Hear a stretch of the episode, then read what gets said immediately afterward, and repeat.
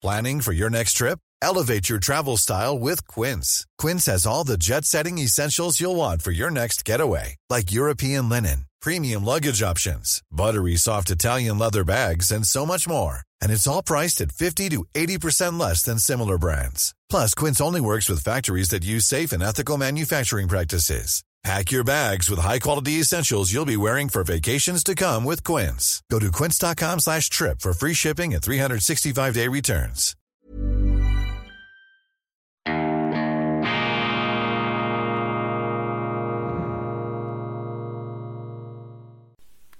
Grüezi miteinander, ganz herzlich willkommen, meine sehr verehrten Damen und Herren aus nah und fern bei Weltwoche Daily, die andere Sicht, unabhängig, kritisch, gut gelaunt – internationale Ausgabe mit besonderer Berücksichtigung unserer Freunde, vor allem in Deutschland und in Österreich am Freitag, dem 18. November 2022. Nachtschwarzer Himmel hier in Zollikon bei Zürich, der Blick auf den Zürichsee, der beflügelnde Blick auf dieses Wunderwerk, ein weiteres Wunderwerk der Schöpfung ist jetzt leider verstellt. Aber versuchen Sie sich einen Moment in meine Situation hineinzuversetzen, hier in meinem Büro, der Blick auf die großartige, fantastische, beschauliche Kulisse des Zürichsees. Und wenn ich am Morgen ins Büro fahre und die ganze friedliche Schläfrigkeit oder die schläfrige Friedlichkeit dieser Seenlandschaft dieses Zürichs, das ja sonst ein emsiger Ameisenhaufen ist, wenn ich das auf mich wirken lasse, dann muss ich zwangsläufig zum Schluss kommen, dass es um uns herum eine gnädige Vorsehung geben muss. Für mich der entscheidende Gottesbeweis, liegt ja darin, dass es die Menschheit immer noch gibt, seit biblischen, seit unvordenklichen Zeiten. Wenn wir da lesen, was im Alten Testament, das ist ja auch ein Grundlagenbuch der Abgründe der menschlichen Psyche und der menschlichen Natur, wenn wir sehen, was die Menschen schon damals sich alles angetan haben, und es gibt uns immer noch meine Damen und Herren, dann dürfen wir also endgültig nicht verzweifeln an der Gegenwart. Ich begrüße Sie und stoppe mich hier, falle mir hier ins Wort, um nicht gänzlich mich zu vergaloppieren in der Metaphysik und in der Theologie. Stattdessen eine Korrektur. Vielen Dank für den Hinweis. Ich habe die Unternehmerfamilie Mack als eine schwäbische Unternehmerfamilie bezeichnet. Und damit hätte ich einen Stich ins lokalpatriotische Herz verursacht, schreibt mir wohlwollend allerdings grundsätzlich Gerhard, denn es sei eine badische Unternehmerfamilie. Lieber Gerhard, liebe Schwaben, liebe Badener, mea maxima culpa, Asche auf mein Haupt, ich habe das gemeint. Für uns Zürcher ist eben das Schwäbische, nicht die Schwaben, das ist wieder eine andere, eine andere Färbung des Begriffes, aber das Schwäbische, das Idiom ist für uns jenseits der Landesgrenze als solches zu bezeichnen und deshalb diese Identifikation als schwäbische Unternehmerfamilie. Aber ich werde mich in Zukunft befleißigen, die Unternehmerfamilie Mack als badische Unternehmerfamilie zu bezeichnen, was ihrem Rang als geniale Unternehmerfamilie nichts nimmt. Ganz im Gegenteil, bin sehr, sehr beeindruckt, wie die Familie Mack diesen Europapark aus dem Nichts ex nihilo unglaublich zu einem weltweit bewunderten Freizeiterlebnis, zu einer Oase des äh, Frohsinns, auch des Zusammenkommens über alle Landesgrenzen hinweg geschaffen hat. Das ist ja übrigens auch der Europapark. Der Europapark ist so etwas wie die freizeitparkmäßige Umsetzung der philosophischen Botschaft unserer Sendung, nämlich Europa ist die Mitte, Deutschland ist die Mitte der Mitte und die Schweiz ist die Obermitte der Mitte. Und da kommt alles zusammen in diesem Europapark mit den verschiedenen Kulturen, den verschiedenen Anleihen. Amerika, man hatte auch Russland drin. Das haben sie jetzt ein bisschen unter dem Druck natürlich der Öffentlichkeit und in Deutschland diesem ganzen politischen Wahnsinn, der sich da ausgebreitet hat, hat man das etwas zurücknehmen müssen. Aber dieser Europapark ist ja genau das, was wir hier sagen. Europa ist die Mitte. Ausgleich, Verständigung, Zusammenkommen, Begegnung, Bereicherung durch Vielfalt. die Vielfalt. Nicht alles einfach auf eine Einheits- und Monokultur eindampfen, sondern ganz im Gegenteil, diese Vielfältigkeit, die ja auf der Strecke bleibt aufgrund der Europäischen Union. Das ist ja meine Kritik als glühender Europäer, als überzeugter Europäer an der Europäischen Union. Ich sage, jeder Europäer ist, jeder gute Europäer ist skeptisch und kritisch gegenüber der Europäischen Union, weil die Europäische Union in vielerlei Hinsicht eben zutiefst uneuropäisch ist, indem sie zum Beispiel Macht von vom Volk, von der Bevölkerung ähm, an nicht gewählte Instanzen überträgt sie ist uneuropäisch, indem sie versucht, diese vielfältige Kultur da auf einen ganz eng verstandenen Konsens äh, einzuzurren, festzuzurren und festzulegen und damit natürlich diese Vielfalt abwürgt. Und die EU ist in dem Sinn auch uneuropäisch, als es sich anmaßt, den EU-Mitgliedstaaten, die nicht immer einverstanden sind mit dem, was in Brüssel läuft, mit äh, arroganter äh, Reitpeitschenallüre über den Mund zu fahren. Das geht nicht, das sind Fehlentwicklungen und der Europapark ist in seiner bunten, pulsierenden, lebendigen Vielfalt für mich Europa, viel mehr Europa als Brüssel und die Europäische Union, Brüssel übrigens interessant mit einer sterilen Einheitsarchitektur der Glaspaläste.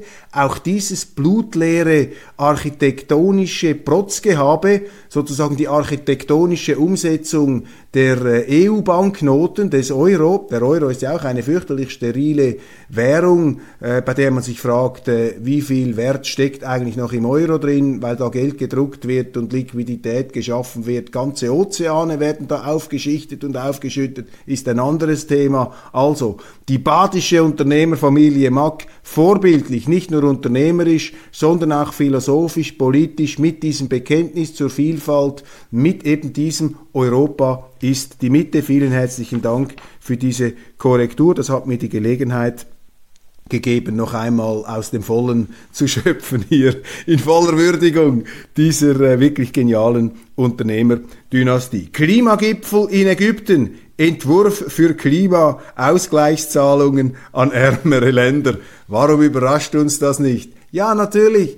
Das Klimathema ist auch eine gigantische Umverteilungsmaschine und da wird jetzt gerechtfertigt neue Zahlungen, neue Entwicklungshilfe. Die Entwicklungshilfe muss umetikettiert werden, da hängt eine riesige Industrie dran, die natürlich auch leben muss nicht so wichtig, was dann in Afrika und sonst wo mit diesen Geldern passiert. Hauptsache, diese gigantische Entwicklungsbürokratie hat genug Geld zum Existieren. Das ist ja hier die tiefere Pointe der Entwicklungshilfe. Geht weniger um die Hilfe an die Länder, es geht mehr um die Entwicklungshelfer, die sich da dann beteiligen können. Und dieser Klimagipfel, der ähm, krampfhaft versucht hat jetzt in den letzten Tagen und Wochen uns die Dringlichkeit der unmittelbar bevorstehenden Apokalypse einzureden, sozusagen das Klima-Armageddon heraufzubeschwören. Dieser äh, Klimagipfel ist äh, am Schluss natürlich äh, darauf abgezirkelt, sehr viel Geld zu mobilisieren. Und die ähm, amerikanische Publizistik das Time Magazine macht da voll mit. Die meisten Medien sind da natürlich 100% eingebettet, keine kritische Bemerkung, kein Stäubchen darf da auf diese Klimagipfelherrlichkeit fallen. Antonio Guterres, der UNO-Generalsekretär, hat sich da ablichten lassen mit grimmiger Miene im Meer stehend, im Anzug, das Wasser steigt, bald ist es bei, ist es, steht es uns bis zum Hals. Das ist hier die Botschaft. Der Weltuntergang war immer schon ein einträgliches Geschäftsmodell, kennen wir auch aus der äh, vorreformatorischen Zeit und wenn die Münze in den Kassen klingelt, nein, wenn die Münze in den Kassen klingt, die Seele in den Himmel springt. Das war ja die berühmte Losung des damaligen Schlangenölverkäufers, eines der vielen des Seelenheils im Auftrag der Kirche. Unterwegs, hat dann natürlich den Widerstandsgeist der Protestanten angestachelt und sie spüren es, obwohl mein Vater Katholik war, meine Mutter Protestantin, dieses protestantische Rebellengehen, dieses zwinglianische zuckt auch irgendwo in meinem Großhirn, in meinen Nervenfibrillen und Synapsen. Nun also die Klimaapokalypse nirgends hinterfragt, selbstverständlich Klimaleugner oder? Wer das macht, ist ganz schlimm, also Vorstufe zum Holocaustleugner, das größte intellektuelle Verbrechen, das man machen kann, macht mich immer misstrauisch, wenn man mit solchen Keulen mit solchen, mit solchen ähm, Selbstschussanlagen in der Diskussion operieren muss, ist nie ein Zeichen von Selbstvertrauen. Ist übrigens interessant, ich habe schon viele Diskussionen erlebt. Das ist immer das Gleiche. Je aggressiver der andere argumentiert, desto schwächer sind die Argumente. Je mehr Popanze und Einschüchterungsböhli-Männer da aufgezogen werden, Vogelscheuchen, die dich abschrecken sollen, desto schwächer sind die Argumente.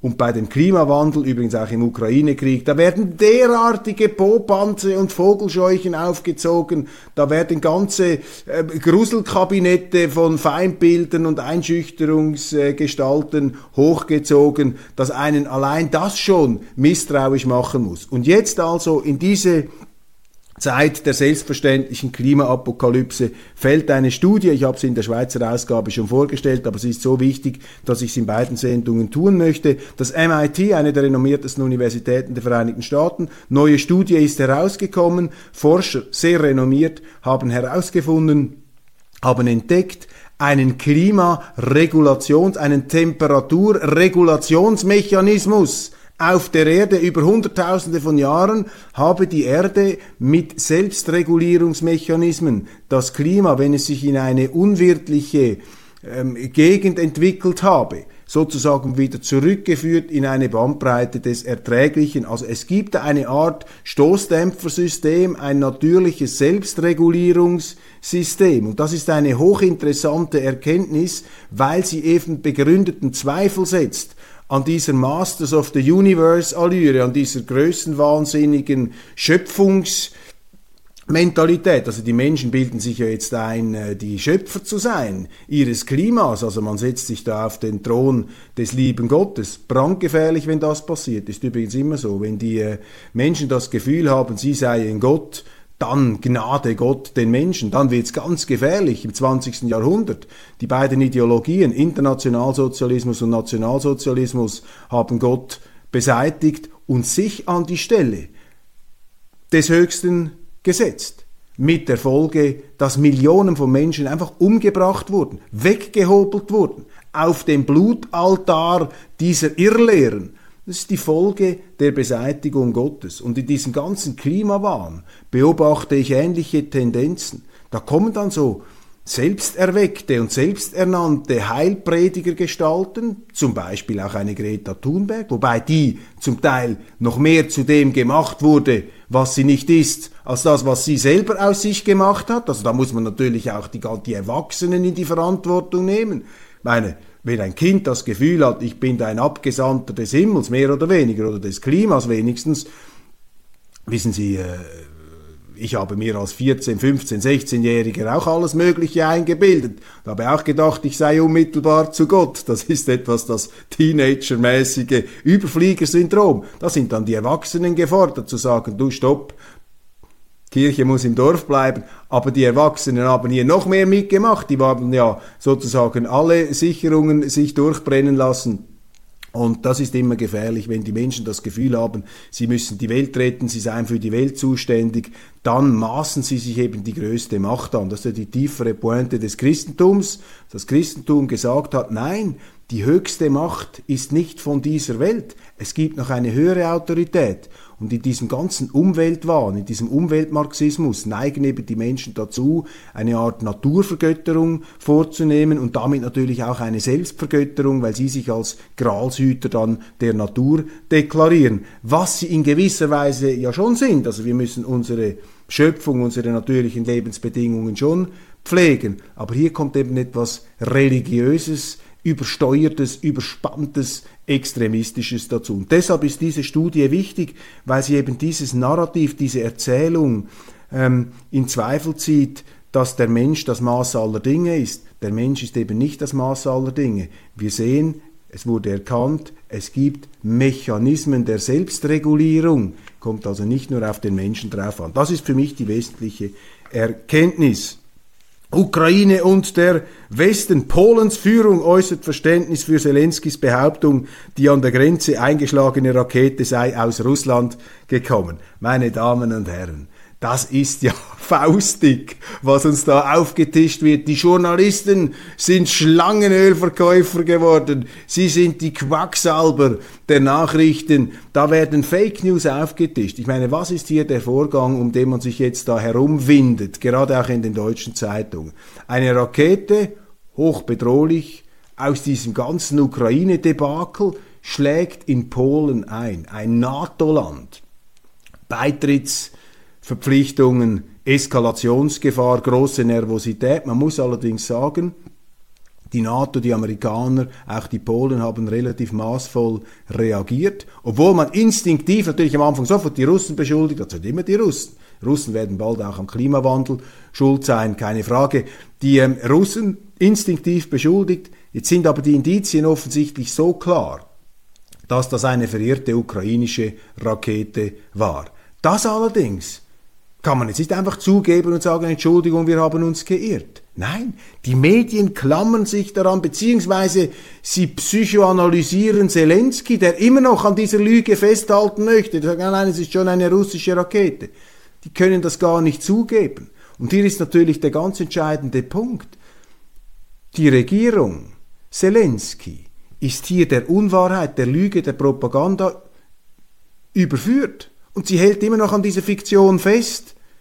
Aber unsere Medien bestätigen diese Regierung noch in ihrer Lüge. Und das zeigt ihnen, dass sie wirklich aufpassen müssen, wie ihnen heute berichtet wird. Wir können uns nicht mehr darauf verlassen, dass die Journalisten adäquat um Sachgerechtigkeit bemüht über die Realität da draußen berichten. Und das ist eine sehr schlechte Nachricht in der Demokratie, denn in der Demokratie sind wir darauf angewiesen, dass wir freie Medien haben. Dafür geben wir ihnen auch die Freiheit, die Lizenz, sich in alles und jedes einzumischen, hinter die Kulissen zu blicken, weil wir im Gegenzug erwarten, dass wir sachgerecht, nicht ideologisch, propagandistisch einseitig informiert werden. Warum? Damit wir uns, weil wir ja Ansicht der Bürger in der ähm, äh, der souverän sind in der Demokratie, damit wir unsere Entscheidungen auf der Grundlage von Fakten treffen können in der Demokratie. Aber wenn eben die Medien so offensichtlich manipulieren, wenn sie sich dann nie belungentreu die Propaganda der ukrainischen Seite zu eigen machen und die Russen immer noch äh, kritisieren, zum Beispiel der Tagesanzeiger in der Schweiz, der ja von der Süddeutschen Zeitung mehr oder weniger bespielt wird, von dieser linksextremen Süddeutschen Zeitung, wenn der Täter sich als Opfer gibt Putin schweigt und sein Sprecher Dmitri Peskov beklagt eine hysterische, zügellose, russophobe Reaktion im Westen, wenn der Täter sich als Opfer gibt. Also die Russen, die zu Recht sagen, wir haben diese Rakete nicht abgefeuert, werden jetzt beschuldigt von unseren Medien, sie würden sich als Täter zum Opfer machen. Dabei sind sie gar nicht der Täter. Merken Sie, wie hier eine Unterstellung läuft, wie hier ein Framing passiert, Fake News. Fake News ist nicht die Erfindung von irgendwelchen Dingen, die es nicht gegeben hat. Fake News ist die gezielte Verdrehung. Das ist das, was man in den stalinschen Schauprozessen gemacht hat wo man die Leute von Straftaten überführte, die sie nie begangen haben. Das ist das, was die Inquisition gemacht hat. Das ist das, was die jakobinische Tugendterror in der französischen Revolution gemacht hat.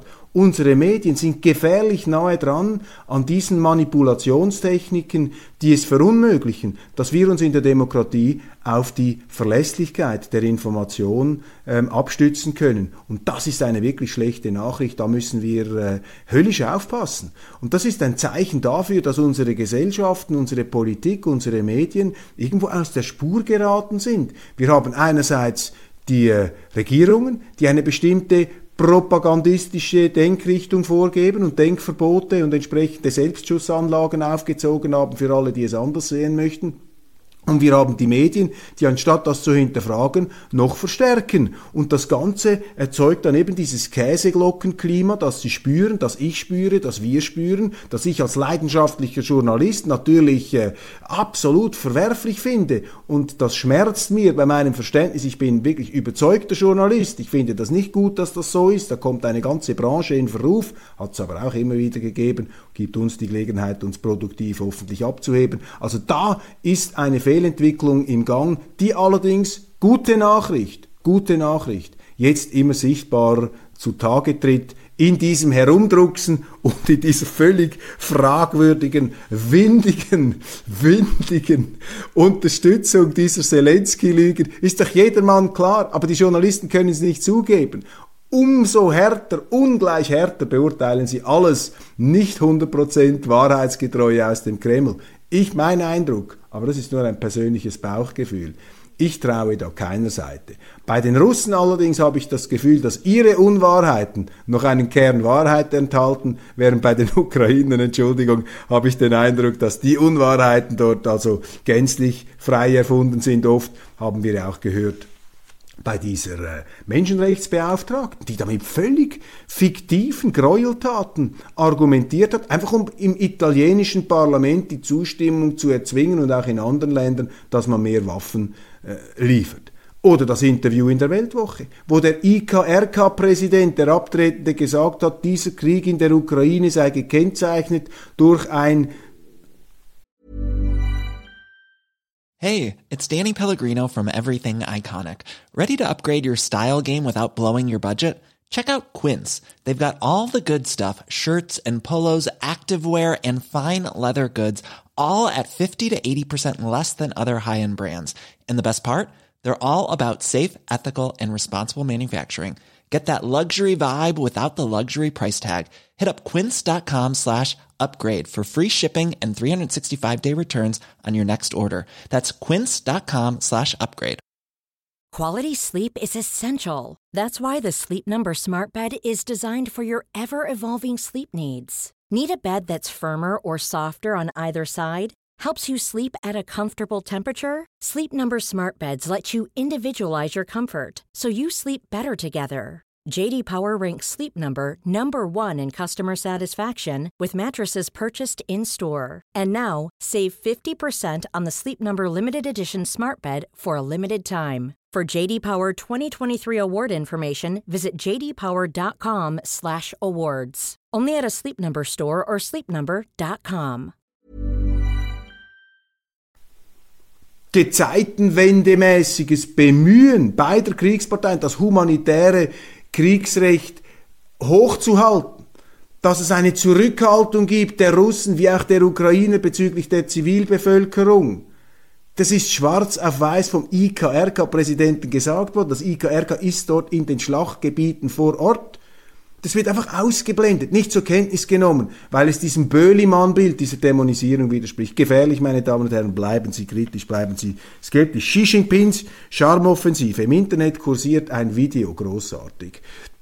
Xi Jinping liest die Leviten dem äh, kanadischen Premierminister Justin Trudeau, dem ich sowieso nicht so richtig über den Weg traue, aufgrund eines Arguments, das man eigentlich nicht nennen dürfte, der hat ja so Mickey Maus Socken an. Ich traue einem Politiker nicht, der Mickey Maus Socken an hat. Da stimmt einfach irgendwie etwas nicht, wenn sie solche Socken tragen. Als Politiker, da wollen sie irgendetwas vorspielen, irgendetwas vorgaukeln. Wie auch immer, vergessen Sie dieses Argument, das ist jetzt nur zwischen uns, nicht weitersagen. Xi Jinping hat mit einer kleinen Entourage von Übersetzern. Am Rande des G20-Gipfels den Justin Trudeau abgefangen und hat ihm ähm, gesagt, dass offensichtlich ein Gespräch stattgefunden hat zwischen Trudeau und Xi Jinping. Und der Inhalt dieses Gesprächs ist am anderen Tag dann in den Medien Kanadas eins zu eins brühwarm nacherzählt worden. Und äh, Xi Jinping gibt dann sein verständliches Befremden zum Ausdruck und sagt über einen Übersetzer, ja, ähm, er sei da etwas überrascht gewesen, dass der Inhalt ihres vertraulichen Gesprächs, wo nur sie beide da teilgenommen hätten, am anderen Tag eins zu eins in den kanadischen Medien stand. Das geht doch nicht. Man müsse doch vertrauensvoll miteinander reden können unter Staatsoberhäuptern. Äh, sonst äh, ist nicht mehr möglich, dass man sich da frei austauscht. Völlig vernünftiges Argument. Ganz interessant, wie sich dann Justin Trudeau ertappt wie ein Schulbub, windend äh, herauszureden versucht. Ja, man hat äh, in Kanada halt eine Kultur der Medientransparenz, so als ob es in Kanada keine vertraulichen Gespräche geben könne zwischen äh, Regierungschefs. Also eine ganz windige Behauptung und äh, Xi Jinping lässt sich dann nicht aus der Ruhe bringen und insistiert dann auf diesen Punkt der Vertraulichkeit, wie wichtig das das sei, zieht dann ab mit seiner Entourage und Justin Trudeau steht da wie ein begossener Pudel ganz alleine, niemand und muss dann so weg zum Lift oder irgendwie zu einem Hotelzimmer oder in einen anderen Sitzungsraum. Also eine sehr bezeichnende Szene, die auch aufzeigt, die äh, enorme Fallhöhe äh, der Präzision, und auch der ganzen Argumentationskraft eines Xi Jinping, der da Common Sense mäßig argumentiert und der, ähm, der Westler, der sich da immer wieder aufschwingt als moralischer Herrenreiter, der steht mit abgesägten Hosenbeinen da. Ein sehr sinnfälliges Bild, das, das wird vielen nicht gefallen, die mit China äh, eigentlich auf Konfrontationskurs gehen wollen, dass hier wirkt der Chinese einfach viel professioneller und ja, auch westlicher als der andere, vernünftiger. Aber das darf man heute vermutlich gar nicht mehr sagen. Da ist man schon in der, äh, da ist man schon im Vorhof der Geisterbahn. G20-Gipfel, die meisten Mitglieder verurteilen Russland. Das haben Sie in jeder Zeitung gelesen, in Deutschland, in der Schweiz. Die meisten Mitglieder verurteilen Russland. Frage, warum hat dann eigentlich Russland die Schlusserklärung unterzeichnet, wenn so eine einhellige Verurteilung Russlands stattfindet. Die Russen haben die Erklärung auch unterschrieben, dass eine Drohung mit Atomwaffen und der Einsatz äh, unter allen Umständen zu verurteilen und nicht äh, zu wagen sei, haben sie mitgemacht. Da wird eben auch wieder selektiv berichtet. Man sagt ihnen nicht, dass zum Beispiel auch in diesem Kommuniqué festgehalten wurde, es gab unterschiedliche Beurteilungen. Viele Länder machen übrigens nicht mit bei den Sanktionen gegen Russland. Mächtige Länder machen mit, wird auch etwas weggeblendet. Also hier ist ganz offensichtlich der Versuch einer Verpolitisierung dieser Schlusserklärung im Gange. Und man musste auch hinzufügen, dass das, was Ihnen in den Zeitungen berichtet wird, nach meiner Auffassung, dass Putin da mit Atomwaffen immer gedroht habe, das stimmt gar nicht. Putin hat einfach die Verteidigungsdoktrin Russlands rekapituliert vor ein paar Wochen, hat gesagt, ja, wenn wir angegriffen werden, dann dürfen wir alle Mittel einsetzen. Die Amerikaner haben genau das Gleiche gemacht mit ihrer Nuklearstrategie, der überarbeiteten, die sie vor ein paar Tagen veröffentlicht haben. Haben sie auch gesagt, wenn wir angegriffen werden, dann können wir das machen.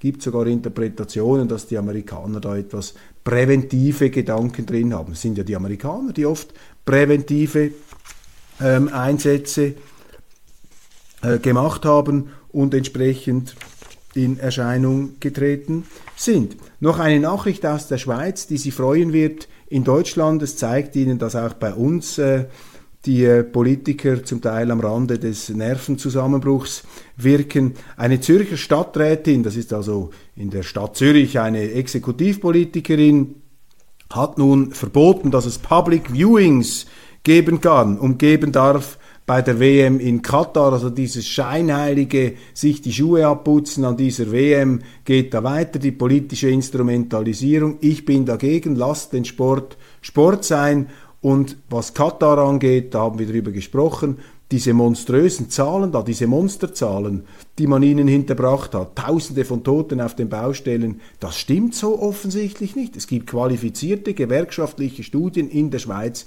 die das Gegenteil sagen. Ja, Katar ist kein Modellstaat aus unserer Sicht, aber viele Staaten sind keine Modellstaaten.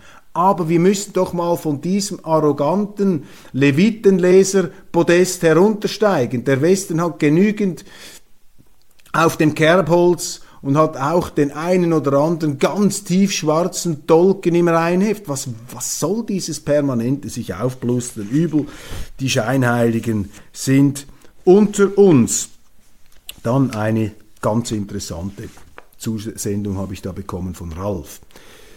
Sehr geehrter Herr Köppel, falls es Ihre Zeit erlaubt, könnte das folgende Zitat aus einem Kommentar von Georg Restle in den Tagesthemen 2014 aufschlussreich sein, da es zeigt, wie einseitig sich viele Medien seither in eine beschämende und einer demokratischen Presse unwürdigen Kriegspropaganda verbissen haben.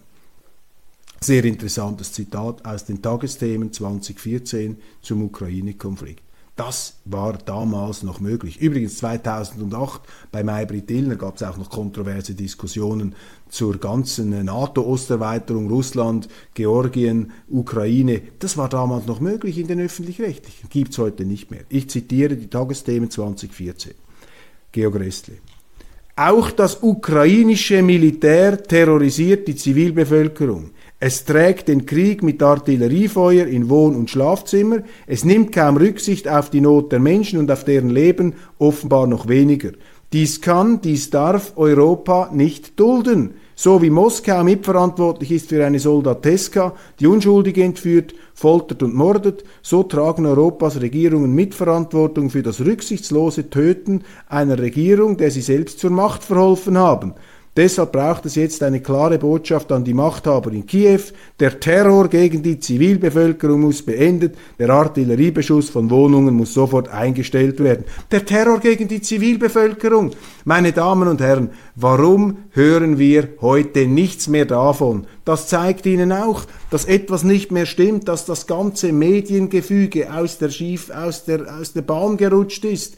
Das ist verrückt, im Wortsinne verrückt, verrutscht das stimmt nicht mehr. Kein Weltuntergang, weil die Menschen sind vernünftiger als die Journalisten. Die Medien merken, wenn sie hinters Licht geführt werden, aber man muss darauf hinweisen. Sehr gut. Auch bedauerlich, wie die Medien auf den Richard David Precht einprügeln.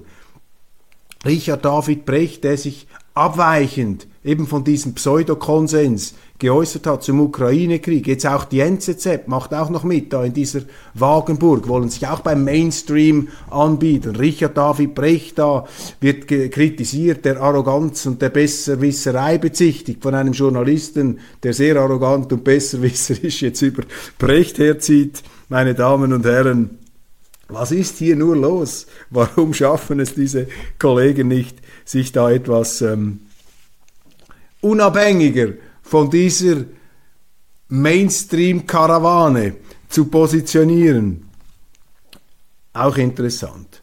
Kleine Nachricht, aber ein Schlaglicht, das zeigt, wie wichtig es ist, dass man hier die andere Sicht bringt.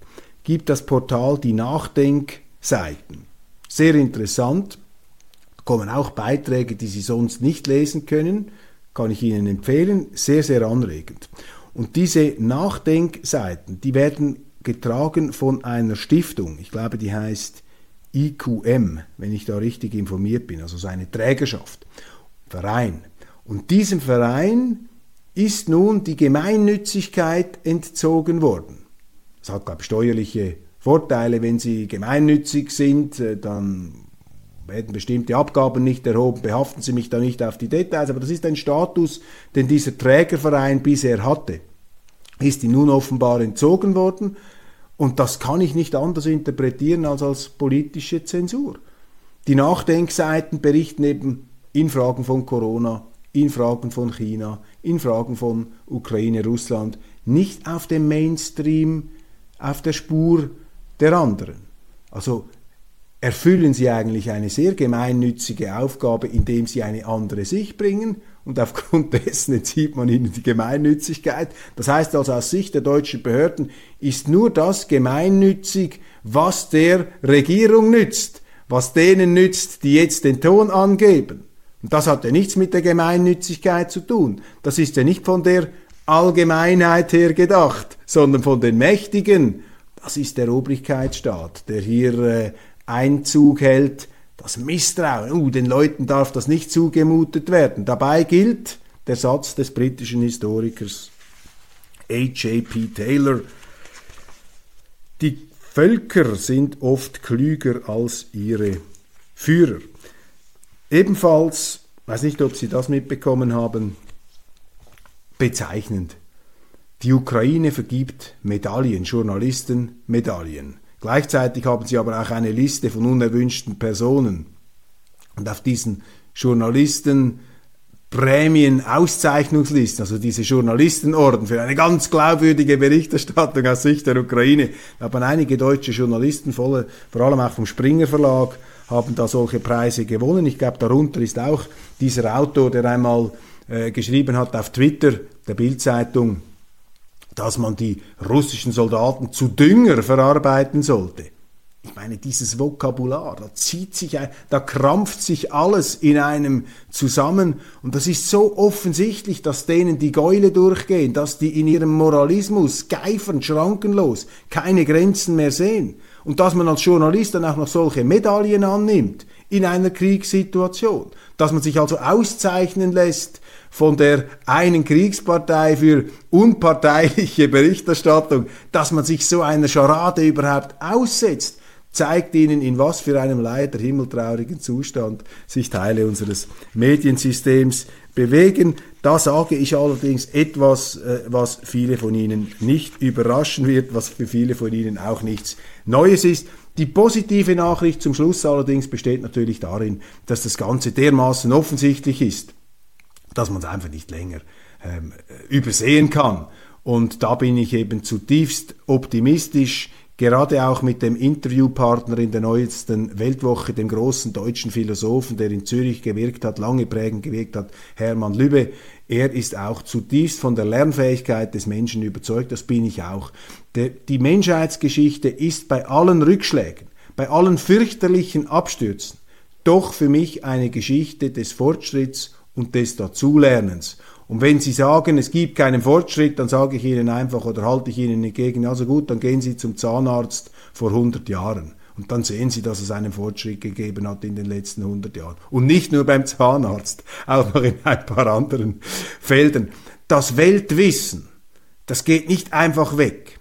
Die Vernetzung, die Rückkoppelung, die Verflechtung, das nimmt zu.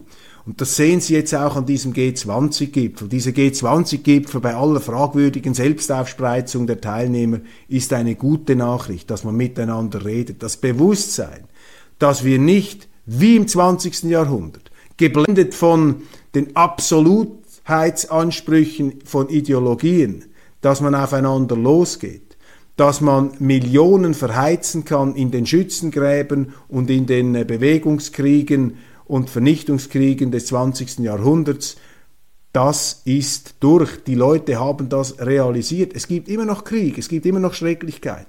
Aber ich weigere mich, der zynischen These zu verfallen, dass es keinen Lerneffekt gibt. Es gibt immer wieder Verirrungen, ja, richtig, auch bei mir, auch ich kann mich irren, selbstverständlich. Aber die Menschen, die Schwarmintelligenz der Leute, das nimmt zu. Und das ist mein Plädoyer, das ist mein Keterum Censeo. Weil es so ist, müssen wir uns bewusst bleiben, damit es auch so bleibt, damit diese Abstürze gebändigt werden können, damit man nicht die größten Dummheiten begeht, muss sich Europa bewusst bleiben. Keterum Censeo. Europa ist die Mitte. Die Mitte, das ist Verständigung, Ausgleich, Kompromiss, Vermittelung der Gegensätze. Europa ist die Mitte, Deutschland ist die Mittelmacht und die Schweiz ist der Mitte der Mitte, ist die Mitte der Mitte und in dieser Mitte ist eben auch die Verständigung wieder möglich, die friedliche Koexistenz. Das ist das Keterum Kensio. Ich komme immer wieder zum gleichen Schluss, meine Damen und Herren. Ich sage Ihnen immer das Gleiche. Aber es ist eben wichtig, dass man das Gleiche oft genug und aus unterschiedlichen Blickrichtungen immer wieder anzirkelt und am Ende dorthin kommt. Die Mitte, Europa ist die Mitte und wir bei Weltwoche Daily, wir sind die Mitte der Schweiz. Also das ist die Obermitte, die Sie hier täglich verfolgen können. Ich danke Ihnen ganz herzlich. Ich wünsche Ihnen ein wunderschönes Wochenende und freue mich, wenn Sie am Montag wieder dabei sind und spezielle Grüße an die badische Unternehmerfamilie Mack.